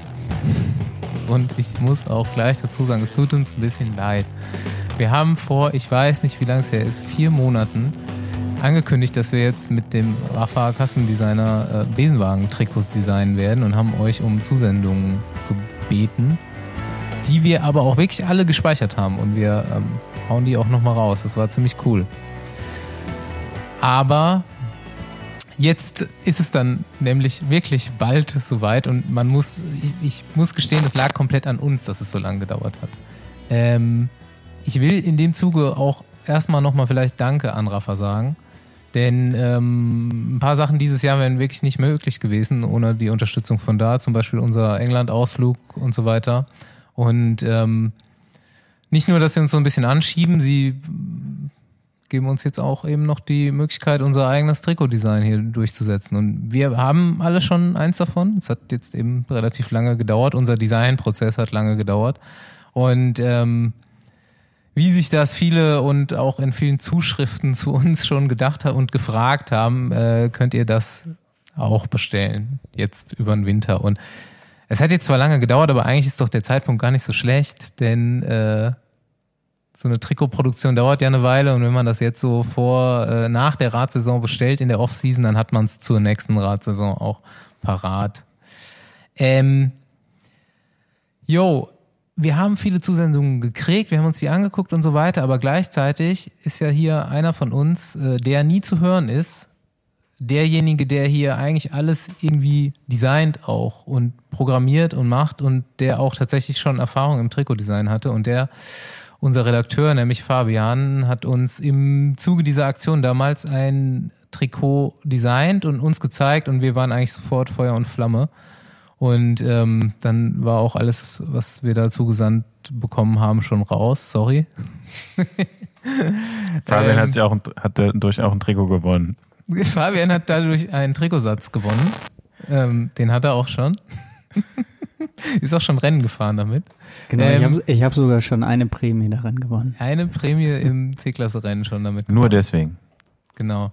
Ähm, ja, Fabi, sag doch mal ein bisschen was dazu, wie das entstanden ist und äh, was du dir dabei gedacht hast und ähm, wie das vor allem so hier. Es geht ja tatsächlich dann auch irgendwie einfach jetzt bei Rafa. Ja, in der Tat, es ging einfach. Ähm, wie, ja, erstmal äh, Hallo an alle. ja, es, war einfach. Ich habe, wie gesagt, schon andere Trikots gemacht für den heimischen Verein. Äh, das hat auch Spaß gemacht. Hat und aber die, die nicht bei Rafa.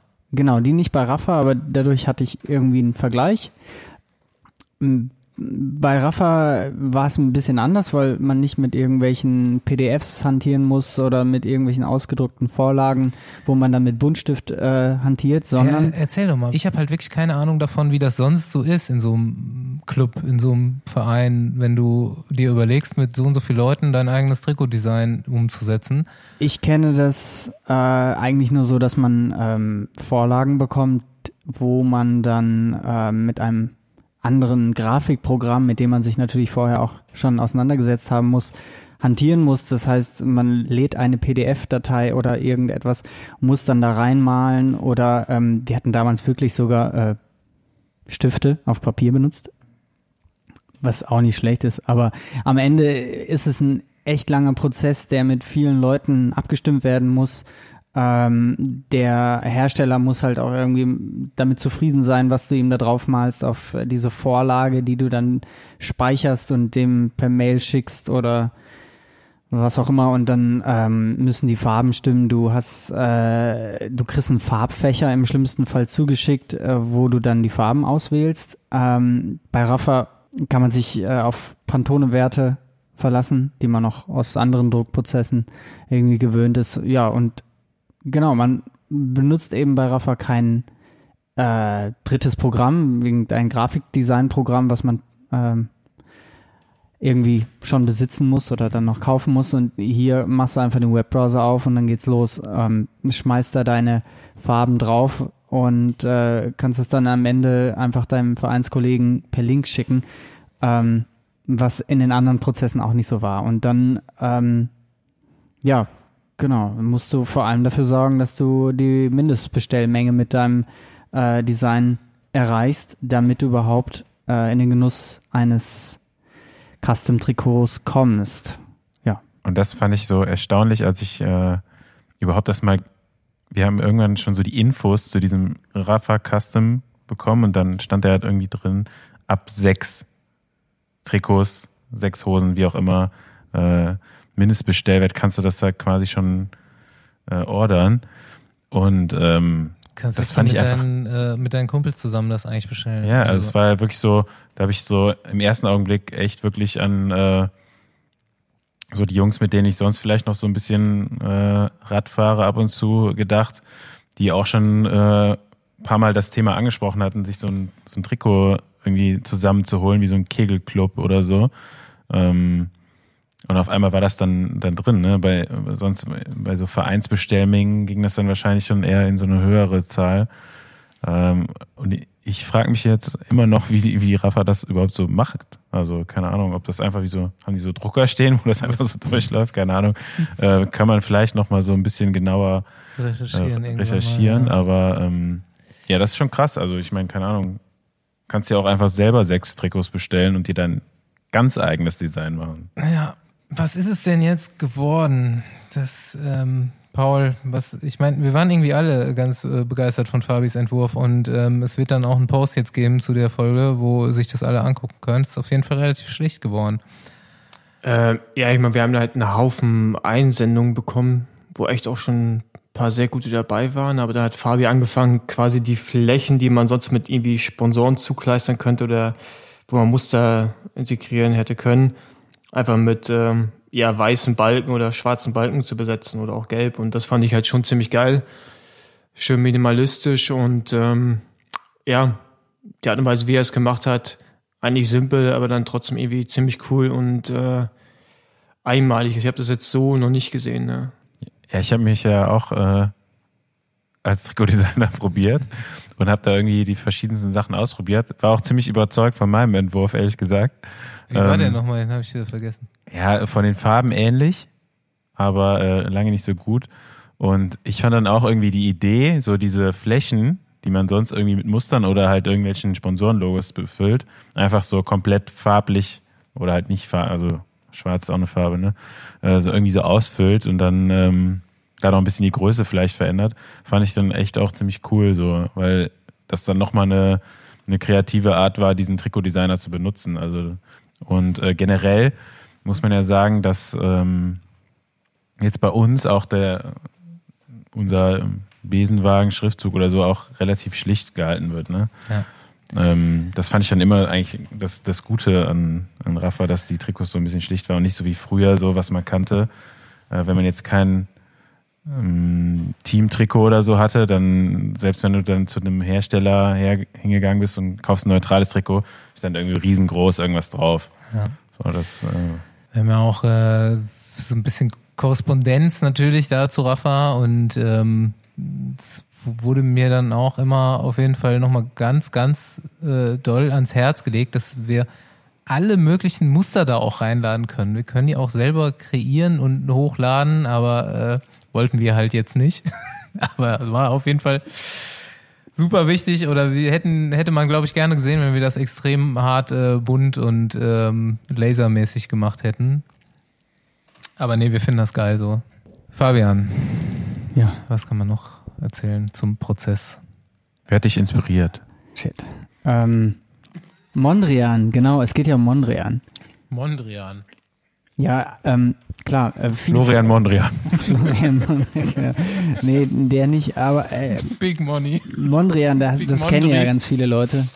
Ähm, dieses dieses Radtrikot, ähm, das hatte ich auf jeden Fall auch mit im Gedächtnis. Aber ich glaube, äh, mir ging's. ist? La Vercli. Claire, nee, La Was? Claire Vie oder so, ne? Heißt der Verein. Ja, richtig, genau. Ja, man könnte ja sagen, es ist so ein bisschen Ikonoklasmus, habe ich gesagt. Da haben die Jungs irgendwann keinen Bock mehr gehabt oder hatten gesagt, ja, was für ein Schlauschwätzer. Ähm, aber ich habe ein bisschen Kunstgeschichte gemacht, deswegen, ähm, ja, Was? war da mein Zugang zu. Was ist der Besenwagen-Spirit von diesem Trikot, in diesem Trikot? Ja, der Besenwagen-Spirit in dem Design, würde ich sagen, ist äh, einfach irgendwie diesen notorischen Widerspruch zu leisten. Also so eigentlich, wie wir sind untereinander, immer widersprechen, immer es besser wissen. Und diese Farbflächen sagen halt einfach, ne, ich mache jetzt hier was anders. Sehr gut. Gefällt uns. Ja, ähm, teilt uns mit, wie euch das gefällt. Das, der Bestellprozess wird sich wahrscheinlich jetzt, wie ihr uns kennt, noch so ein bisschen hinziehen, aber ich hoffe nur noch wenige Tage. Wir müssen jetzt noch so ein bisschen klären, über welchen äh, Shop wir das laufen lassen. Vielleicht geht's über Rafa, vielleicht über uns, eher über uns. Es wird auf jeden Fall so laufen, dass wir einen bestimmten Bestellzeitraum uns überlegen und ähm, alle Bestellungen, die dann bis dahin eingehen und bezahlt werden, reichen wir weiter. Und ähm, die Produktion liegt dann natürlich so ein bisschen an Rafa. Also es wird jetzt nicht super schnell gehen, aber das Geile ist halt, nächstes Jahr im Frühjahr hat dann jeder sein Besenwagen-Trikot, der Bock hat. Es ist ja auch weiß, also muss man damit vielleicht jetzt nicht unbedingt durch den Januar fahren. Also als wir das Zeug ausgepackt haben, ähm, ja, ich meine, ich, ich, hatte, ich hatte vorher noch keinen Custom gesehen. Ich kenne halt nur so die Vereinstrikot-Sachen, die ich bisher in der Hand hatte. Ähm, ist uns aufgefallen, klar, es steht halt auch auf der Website, dass es Pro-Team ist, aber äh, das hat man dann auch tatsächlich in der Hand. Also äh, das ist jetzt nicht irgendwie ähm, so eine andere Charge oder was, sondern es ist halt dieses äh, Top-Zeug, was man von Rafa äh, Ja, wie du, wie, aber äh, witzig, wie du das gerade so äh, erzählst, dass als es hier ankam und du so ein komplettes Kit bekommen hast, äh, war wahrscheinlich bei dir, war das das erste Mal oder nee, auch schon über einen Verein vielleicht mal sowas, aber als Radprofi kriegst du das halt jedes Jahr, ne? Also kriegst so einen riesen Karton dahingestellt und dann sind da unzählig viele Radklamotten, die du eigentlich gar nicht benutzen kannst drin. Und ähm, ja, es war aber trotzdem schon noch irgendwie anders, das jetzt auszupacken, weil das war schon so ein ja, was man als. Radprofi auch immer so ein bisschen bemängelt, dass du halt nicht immer das Beste bekommst, so, ne? Also, das Ja. kennt man ja von jedem Radprofi, der postet das ja, jedes Jahr im Frühjahr äh, oder im Januar meistens. Äh, New Kid Day ist ja so ein Ding, wo alle Radfahrer ihren Haufen Klamotten fotografieren. Ja, also für mich Als ob man sich das so. war es auch noch irgendwie eine emotionale Sache, diesen Karton aufzumachen, weil du hast halt echt stundenlang vor diesem äh, Design gehockt und gedacht, boah, geht das nicht noch irgendwie ein bisschen besser? Und du hast halt einen unendlich großen Anspruch, irgendwie das geilere Trikot als letzte Saison dann zu gestalten. Und ich habe ähm, ja mit der mit der Wartezeit auf das Trikot wirst du dann immer skeptischer. Oh Gott, wird das gut? Und dann machst du den Karton auf und es haut dich total um und du willst eigentlich die ganze Zeit nur Selfies machen. Also obwohl ja Wo du noch nie vorher ein Selfie gemacht hast. ja in meinem Fall genau.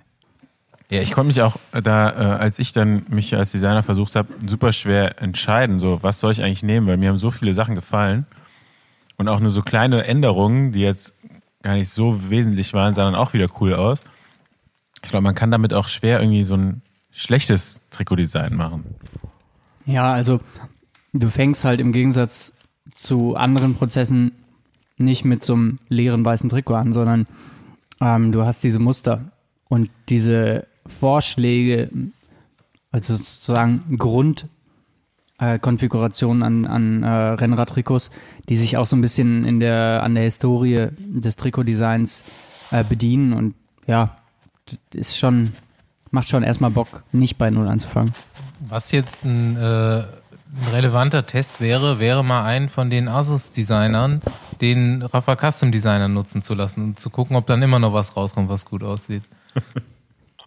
Die Flächen sind ideal, um da äh, Unterschriften zu sammeln. Oder die eigene Werbung drauf zu drucken. Genau, oder genau, wie bei dem gelben Trikot oder was auch immer, da hast du dann Ich hatte ja, Sponsoren. erinnere ich mich immer wieder sehr, sehr gerne dran. Als erstes Trikot für ein Team, wofür ich Rennen gefahren bin, war auch ein weißes Trikot mit nur schwarzer Schrift drauf. Es war das schlichteste Trikot, was ich jemals danach noch hatte. Ich fand es mega gut, weil wir eine schwarze Hose dazu hatten.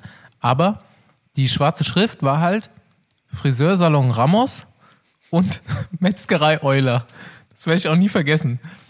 Aber sowas kann man dann auf unsere schwarzen Flächen auch noch draufdrucken. Wenn einem nämlich so die Metzgerei Euler gehört und man ist Besenwagen-Fan, dann kann man das auf die, äh, auf die Rückenfläche drucken. Ja. Oder kann sich sonst noch irgendwas draufdrucken, weil genau das war die Frage von meinem Vater, ob wir da noch irgendwo äh, dann jetzt fett Besenwagen draufdrucken, weil der ist noch so aus der Generation, der kennt noch diese plakative Werbung auf Trikots und äh, findet auch nur das gut. Die Generation hat auch noch nicht wirklich geändert, oder?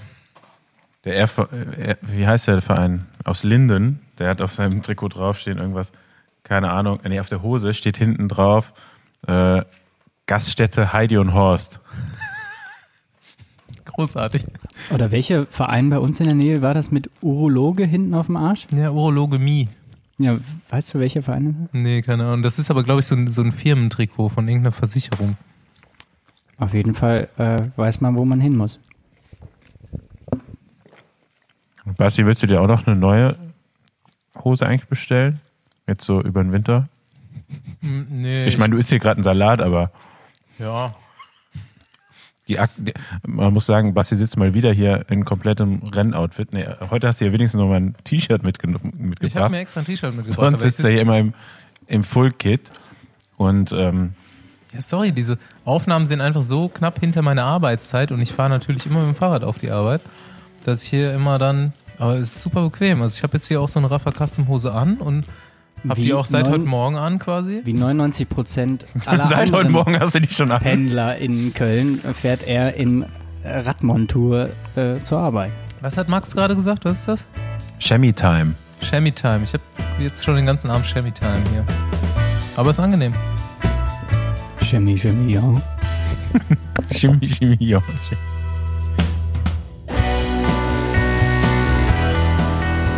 Gut, ähm, wir kommen jetzt mal so nicht ganz weg vom Radsport, aber zu den persönlicheren Dingen von äh, Max Walscheid.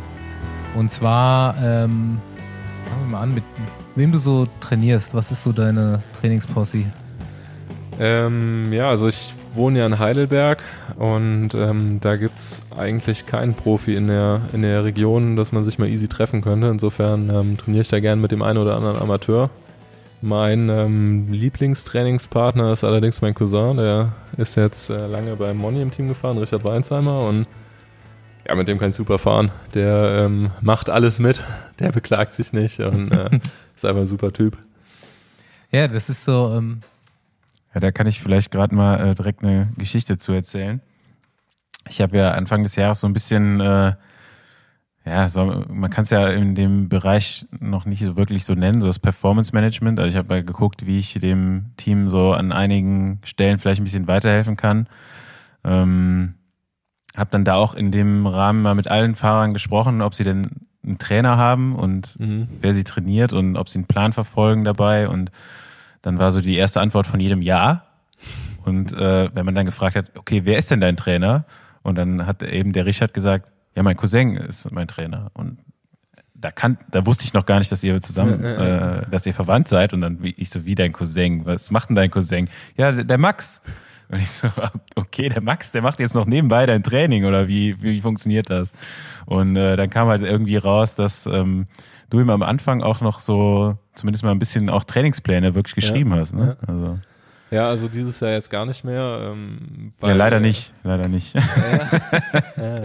Nee, aber dieses Jahr war der Fokus beim Richter, glaube ich, auf jeden Fall am Studium. Aber letztes Jahr ähm, haben wir das echt relativ intensiv zusammen gemacht und das hat mir auch echt viel Spaß gemacht. Ähm, und ich bin natürlich jetzt kein eingebildeter, äh, kein eingebildeter, kein ausgebildeter Trainer und bilde es mir auch nicht ein. Ähm, aber ja, so ein paar grundsätzliche Sachen ähm, haben wir zusammen äh, durchgesprochen, wie man Intervalle fährt, dass man 40-20 zum Beispiel nicht immer komplett am Anschlag fahren muss, sondern dass man auch ein VO2 Max Training machen kann, ohne dass man danach fast vom Rad kippt und ähm, dann generell ein paar Wettkampfvorbereitungssachen, sowas wie Ernährung im Wettkampf und so und ja, das war echt ganz cool und ich hoffe, dass er da auch was mitgenommen hat. Hat mir auf jeden Fall Spaß gemacht. Für KT reicht's auf jeden Fall. Trainertätigkeit. Ja, vielleicht hat ihm das auch in seinem Studium weitergeholfen. Der hat der äh, das auch studiert jetzt. Ja, ich ne? glaube, da, da, da weiß er jetzt hoffentlich mehr als ich inzwischen. Ne? ja. Was wäre Max Walscheid geworden oder gerne geworden, wenn er nicht Radfahrer geworden wäre? Ja, ich hoffe, dass ich irgendwann nochmal Arzt werde. Also ich habe ähm, sechs Semester Medizin studiert und ähm, das liegt jetzt auf Eis, seit ich Profi bin. Ja, und da würde ich auf jeden Fall gerne anknüpfen, wenn ich äh, mit meiner sportlichen Karriere durch bin, weil das finde ich super interessant und kann mir das gut vorstellen, dass ich dann äh, das nach dem radsportlichen Teil meines Lebens weitermache. Fachrichtung? Ja, das ist immer die nächste Frage, aber das ist jetzt ganz schwer zu sagen. Also sowas wie Plastische Chirurgie? Nee, aber sowas wie Kardiologie oder so wird sich vielleicht anbieten in Kombination mit dem Sport, dass man dann da, ähm, ja, wie soll ich sagen, ein, ein Gesamtbild äh, vom, vom Menschen hat und äh, da vielleicht auch was in Richtung Sportmedizin machen könnte. Du kannst sicherlich auch Teams betreuen oder so, aber das sind alles Sachen, die sind noch echt ziemlich viele Jahre weg. Max Walscheid, der Arzt der Herzen. ähm, irgendwelche Hobbys noch? Irgendwelche lustigen, so außer Radfahren? Boah. Okay, das hat schon zu lange Fixie, Fixie fahren, haben wir eben gehört. Ja, Ja. Fixie fahren, ja, das finde ich gut. Vielleicht Äh. nochmal so nach der Straßenrennfahrer-Karriere nochmal so ein paar Fixie, äh, gibt's bis dahin gar nicht mehr, brauchen wir gar nicht zu Das fragen. ist eh abgesagt, Red die, Hook. ist die, gibt's die Szene schon nicht mehr. Stefan Schumacher hat auch bald ein neues Team. Habe ich ganz, ganz, ganz, ganz, ganz geheim, aber noch. Okay. Krieg, kriegen wir aber bald mit. Stefan Schumacher. Ste äh, nee, nicht Stefan Schuh, Stefan Schäfer. Ja, Oh. Stefan Schumacher. Fixi. Fixi Stefan Schäfer. okay. Fahrerbingo. Endlich ist es soweit, Fahrerbingo. Ach so, sonst gibt's keine außergewöhnlichen Hobbys bei Max Walscheid. Achso, ja, keine Ahnung, hat eben schon zu lange überlegt, finde ich, Hat für ein gutes lange. Hobby. Na, ich glaube, Studium, äh, Medizinstudium und Radfahren nimmt schon relativ viel Zeit ein, ne? Ja, also ich bin auch so an allen anderen Sportarten interessiert, aber ähm, mache jetzt eigentlich aktiv äh, keine, keine andere Sportart, aber verfolge eigentlich alles sehr gerne. Es gibt ja auch anderes als Aber so- Sport. Auch so außergewöhnliche Sportarten oder so das klassische Fußball? Boah, Oder- also mich, mich interessieren auch andere Ausdauersportarten wie Triathlon oder so. Dann ähm, Echt? verfolge ich, ja, schon, ne? Dich nicht? Ja, doch, ich habe jetzt mitbekommen, dass Frodeno gewonnen hat, aber wer Zweiter geworden ist, keine Ahnung. Nee, wär, also deswegen, deswegen interessiert sich ja nicht direkt.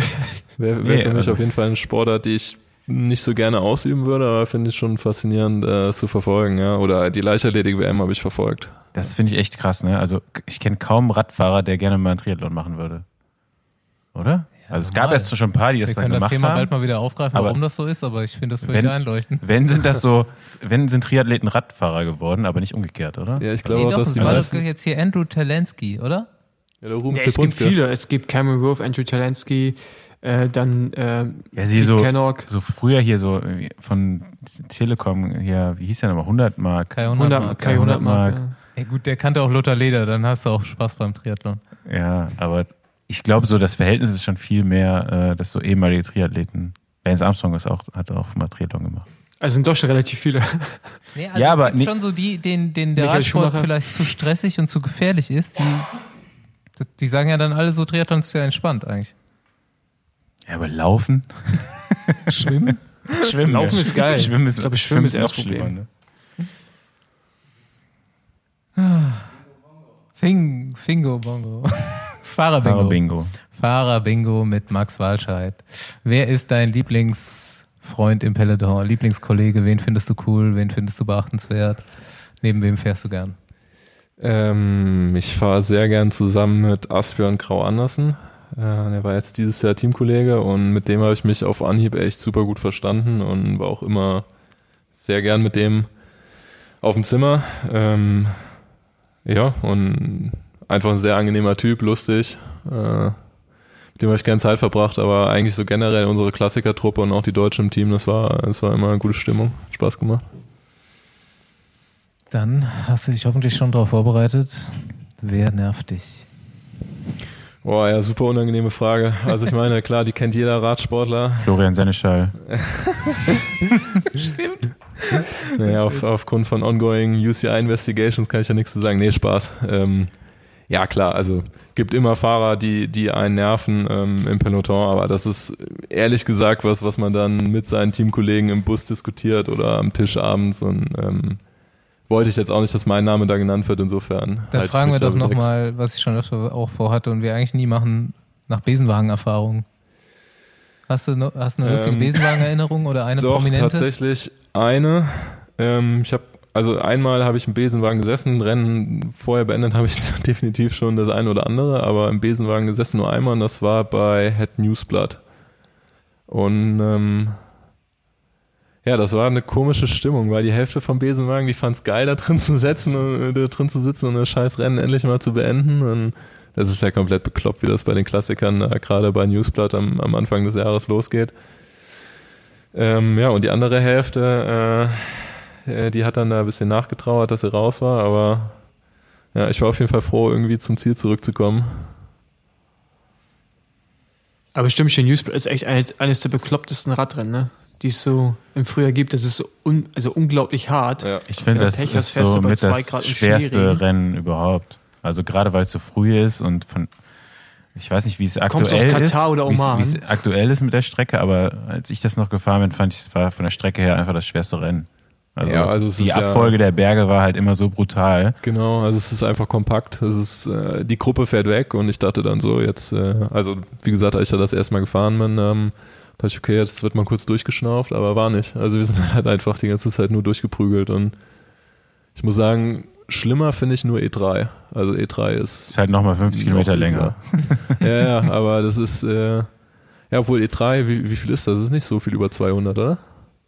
Ja, aber das ist ja, wie du sagst, ne, äh, Head Newsblatt ist halt so, so kompakt, ne, das sind 200 Ja. Kilometer und da wird halt 200 Kilometer Radrennen gefahren und die, die schweren Anstiege oder die, oder sind noch nicht mal so, die Anstiege sind ja nicht das Schwere, sondern immer die Anfahrten und äh, Genau, dass ja, sich das danach ja. so in die Länge zieht, äh, das ist halt in dem Rennen, war es zumindest immer so extrem, das ist ja jetzt ein bisschen anders vom Streckenverlauf her.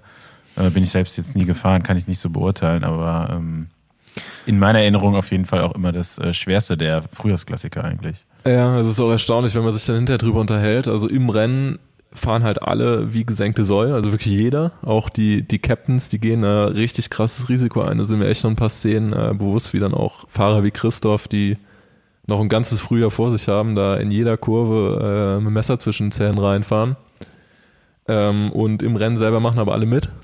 Also im Prinzip fährt jeder so, aber wenn du dich nach dem Rennen drüber unterhältst, dann ist immer, ja, hast du das gesehen und die Kurve und boah, das war krank und hinterher wird einem dann eigentlich bewusst, was man dann da mitmacht und alle sind froh, dass man dann noch nochmal klimpflich durchgekommen ist. Also ja, aber im Eifer des Gefechts macht dann trotzdem jeder mit. Gut, langsam abschließend für äh, deinen Besuch bei uns. Äh, Team nächstes Jahr, Ziele nächstes Jahr. Das ist gar noch nicht so richtig äh, publik geworden, dass du einen Teamwechsel angehst jetzt gerade. Boah, finde ich eigentlich gar nicht. Also, ähm, ja, was heißt groß publik geworden? Also es gab eine Pressemitteilung und ähm, da haben sich eigentlich echt ziemlich viele Leute bei mir gemeldet und ich habe super viel Lust darauf. Ich hatte ähm, echt eine sehr gute Zeit bei Sunweb und ähm, gehe da auch komplett im Guten. Ähm, ja, habe da in dem Team echt viel mitgenommen. Äh, Freue mich jetzt aber auf eine neue Herausforderung und äh, glaube, dass es eine super gute Zeit werden könnte bei NTT dann ab nächstem Jahr. Ah, jetzt endlich NTT. Ja. War das aber jetzt so eine bewusste Entscheidung von dir, äh, Ja. so einen Tapetenwechsel zu wollen? Oder Ach so, ähm, ja, also ich habe definitiv ähm, mit Sunweb ehrlich über eine Vertragsverlängerung verhandelt und ähm, das war jetzt auch nicht nur irgendwie, um eine Backup-Option zu haben oder so, aber ich war einfach zu, zu Beginn des Jahres und auch generell zu Beginn meiner Vertragsverhandlungen ähm, offen, wie es nächstes Jahr weitergeht und habe dann einfach versucht, die beste Möglichkeit für mich selber rauszufinden und da bin ich mir eigentlich ziemlich sicher, dass ich die jetzt auch äh, gefunden habe und insofern ähm, bin ich da auch super zufrieden mit. Was nimmst du dir vor für nächstes Jahr? Ähm, ja, ich würde auf jeden Fall gerne das ein oder andere Rennen gewinnen. Ähm, letztendlich wird mir da als Sprinter dran gemessen. Ich bin eigentlich echt zufrieden, so wie das Jahr abgelaufen ist und ähm, was ich an Ergebnissen einfahren konnte. Aber klar, äh, bei Siegen steht jetzt nur eine Eins dieses Jahr. Ähm, da würde ich gerne den einen oder anderen noch hinzufügen und ähm, ja, mich dann im, im Team einfach verdingt machen, um meine Rolle als, als Sprinter gerecht werden. Ist jetzt dann auch eigentlich so vom, vom Alter her jetzt mal der Zeitpunkt, wo es dann äh, ja. Also als Nachwuchstalent giltst du jetzt giltst du jetzt halt einfach nicht mehr, ne? Da, ja, genau. Also das ist auch so die Stimmung, mit der ich sozusagen ähm, ja von Douglas Ryder, dem Teamchef von noch Dimension Data, empfangen worden bin. Äh, da auch zu mir gesagt, so du bist jetzt äh, äh, so one of our Key Riders und ähm, dann muss ich dann auch eben gut fahren. Also äh, da kann ich mich jetzt nicht irgendwie mit Welpenschutz oder so verstecken. Ich bin jetzt seit vier Jahren Profi und ähm, habe auch in der Zeit einige Erfahrungen gesammelt und durfte dann auch bei, bei Sunweb auch mal beispielsweise als Road Captain ähm, Verantwortung übernehmen, wo ich dann auch äh, gedacht habe, oh, äh, okay, das habe ich jetzt gar nicht so erwartet, aber habe dann das Team angeguckt und eigentlich ähm, waren dann auch noch einige jüngere Fahrer äh, um mich rum, jetzt beispielsweise letztes Jahr bei Paris Tour, was auch dann eine super, super Erfahrung war, als Sören da gewonnen hat, Sören Grau Andersen. Ähm, ja, und insofern ähm, glaube ich, stehe ich jetzt irgendwie schon so mit beiden Beinen im, im Profileben drin und ähm, muss dann auch in gewisser Weise abliefern, ja. Ja, aber es ist ja gut, dass du die Entscheidung so bewusst dann treffen kannst und ähm, ja. wünschen wir dir hier auf jeden Fall an der Stelle äh, viel Erfolg und Danke. dass du auch die 400 Meter Sprints aus der U23 jetzt mal bei den Profis äh, zu Erfolg führst und ähm, ja, da sind wir, glaube ich, äh, alle gespannt, wie das äh, weitergeht. Alles kommt zu einem Ende. Wir bedanken uns, dass du da Nur warst. die Wurst hat zwei. Pauls Wurst hat zwei.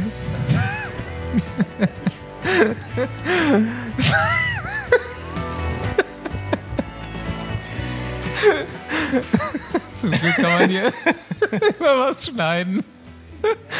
Nee, lass drin. Lass ja, drin. super.